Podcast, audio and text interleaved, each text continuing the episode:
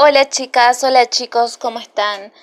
Ya estamos en el tercer podcast del canal. El primero fue dedicado a Clay Barker con su libro de sangre, primer volumen. El segundo podcast fue dedicado a Alberto Leiseca con su libro Matando enanos a, gallotazos. Y este tercer podcast vuelve a estar dedicado al más grande, al mejor, al, que, al, autor que a mí más me gusta, que es eh, Clay Barker. Pero como yo leo de cualquier forma, en cualquier orden, no les traigo la reseña eh, sobre el segundo libro de los libros de sangre, sino que esta vez voy a hablar sobre el volumen 3 de los libros de sangre. Eh, tengo que decir que como son antologías, es decir, que contienen relatos cortitos, no importa en qué orden los vayas leyendo. Va, yo creo si estoy mal, estaría bueno que me corrijan en los comentarios, pero para mí está bien, no importa si te lees primero la tercera antología, después seguís con la primera, después con la cuarta y terminas con la segunda.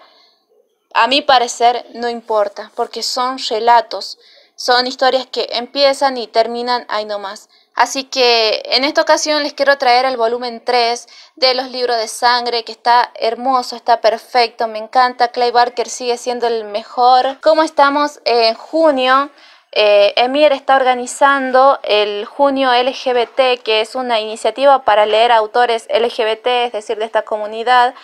Y yo decidí unirme a esa iniciativa que tiene Emir, que por cierto me encantaría que vayan a su canal porque tiene un canal buenísimo. Su canal se llama Emir Books. Bueno, estoy aprovechando para leer el segundo volumen de los libros de sangre. Lo que voy a hacer en este podcast va a ser lo mismo que hago en lo mismo que hice en los anteriores, que fue nombrarles más o menos cada uno de los relatos, hacerles una sinopsis o un resumen de qué se trata cada uno y decirles si me gustó o no. Tengo que decirles que con esta antología cada relato abarca aproximadamente 40 páginas, lo cual a mí me parece muy bien, ya que no es tanto, pero tampoco es poco. Yo creo que es lo justo para poder desarrollar bien la historia, pero sin llegar a ser una historia larga.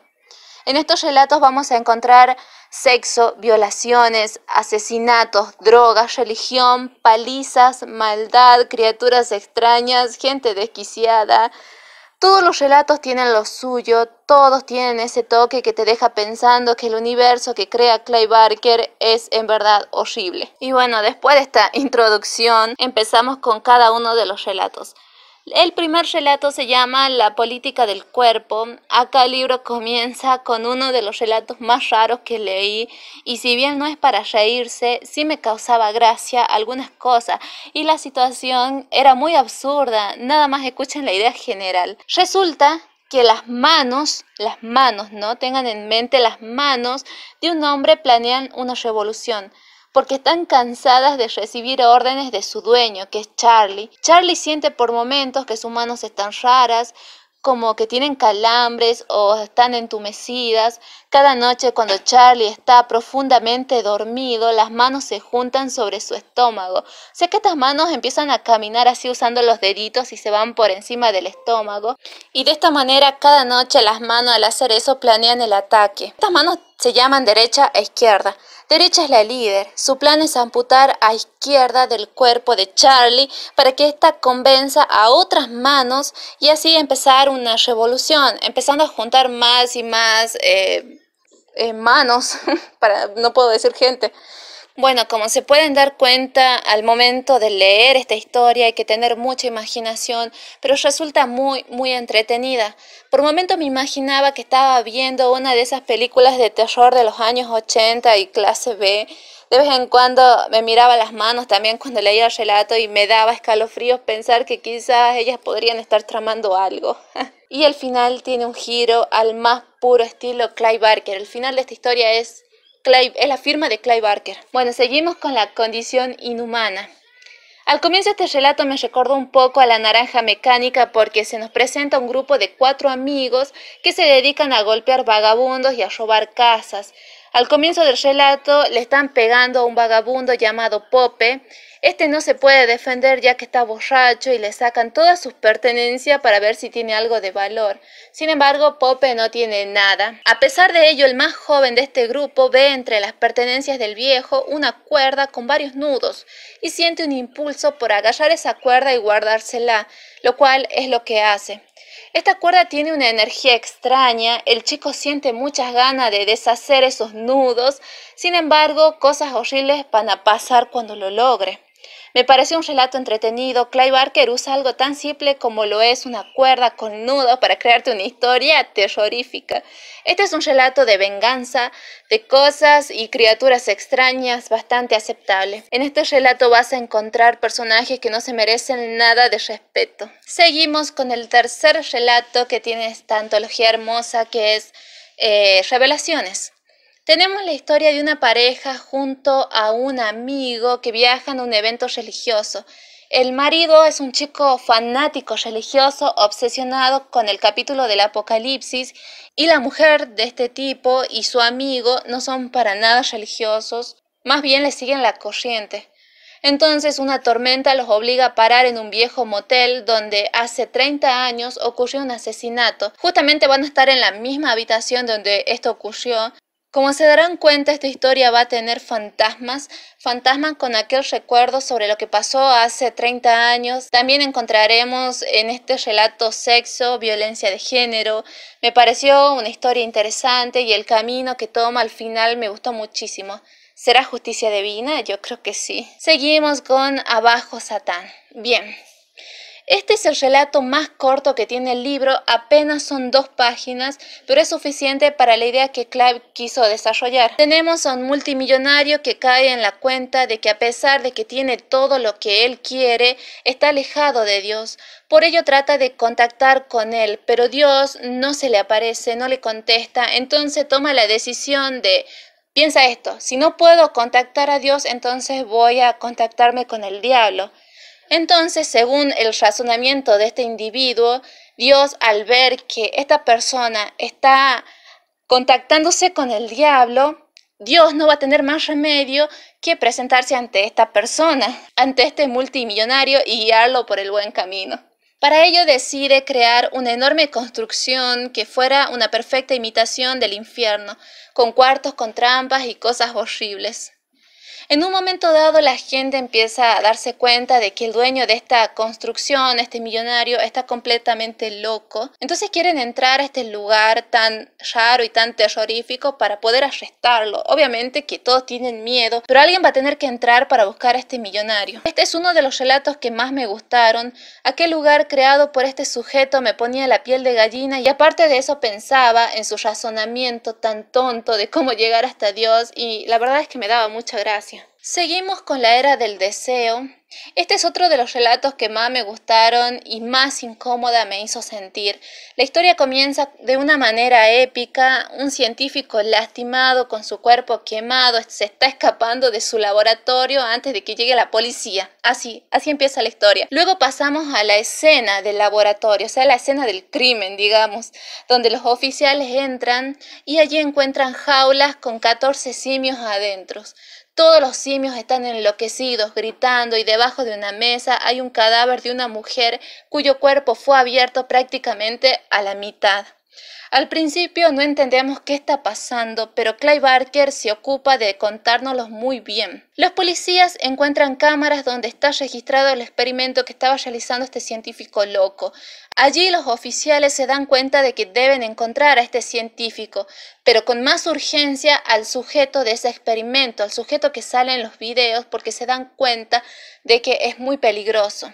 Sin duda es uno de mis relatos preferidos. Una característica de esta historia es que no hay un elemento de fantasía como en otros, pero este sujeto se comporta de una manera tan extraña y tiene tal fuerza que me parecía que era una bestia. La verdad es que es uno de los relatos que más miedo me hizo dar.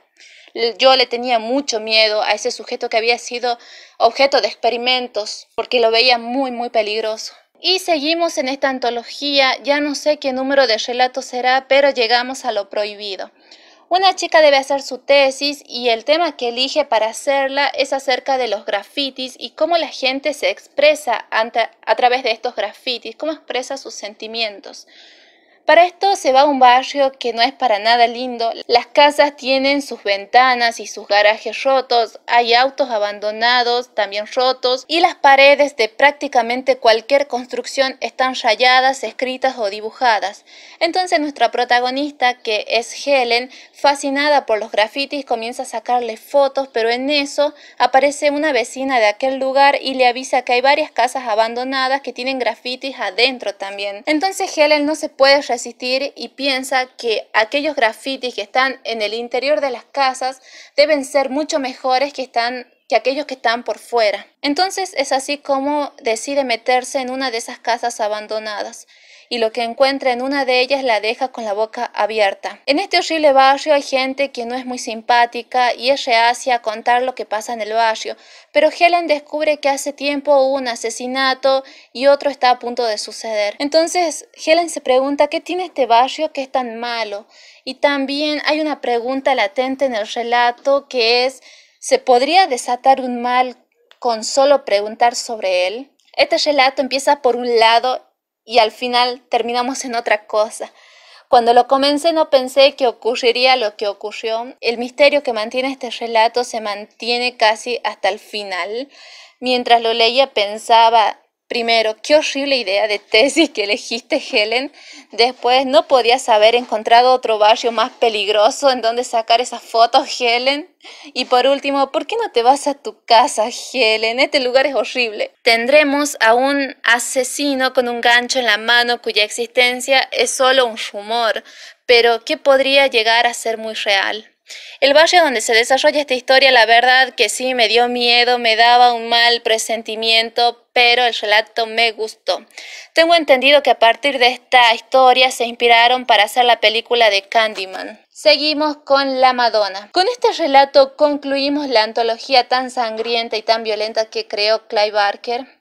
Tenemos a dos personas tratando de hacer negocios en un viejo edificio donde antes había funcionado unas piscinas. Uno de ellos es una especie de gángster y el otro es solo un tipo que trata de hacer que el gángster invierta en aquel lugar para poder para volver a ponerlo en funcionamiento. Pero sucede que aquel lugar es un entramado de pasadizos, no hay luz y a medida que se adentran más todo se vuelve más oscuro. En aquel lugar se van a encontrar con mujeres que amamantan a bebés deformes, al más estilo Lovecraftiano. Entonces vamos a ver cómo van a reaccionar estos seres que han sido perturbados porque estos seres estaban tranquilos en ese lugar abandonado y viene el, el gánster y esta persona que quiere hacer negocios.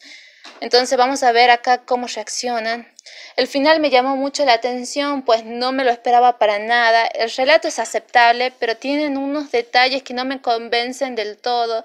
Quizás hay otro significado que no pude captar, pero no entendí bien del todo por qué pasó lo que pasó al final. Eso me dejó un poco desconcertada. En términos generales, tengo que decir que esta antología me pareció interesante. Todos los relatos están bien, están buenos. Clive Barker sigue manteniendo su nivel.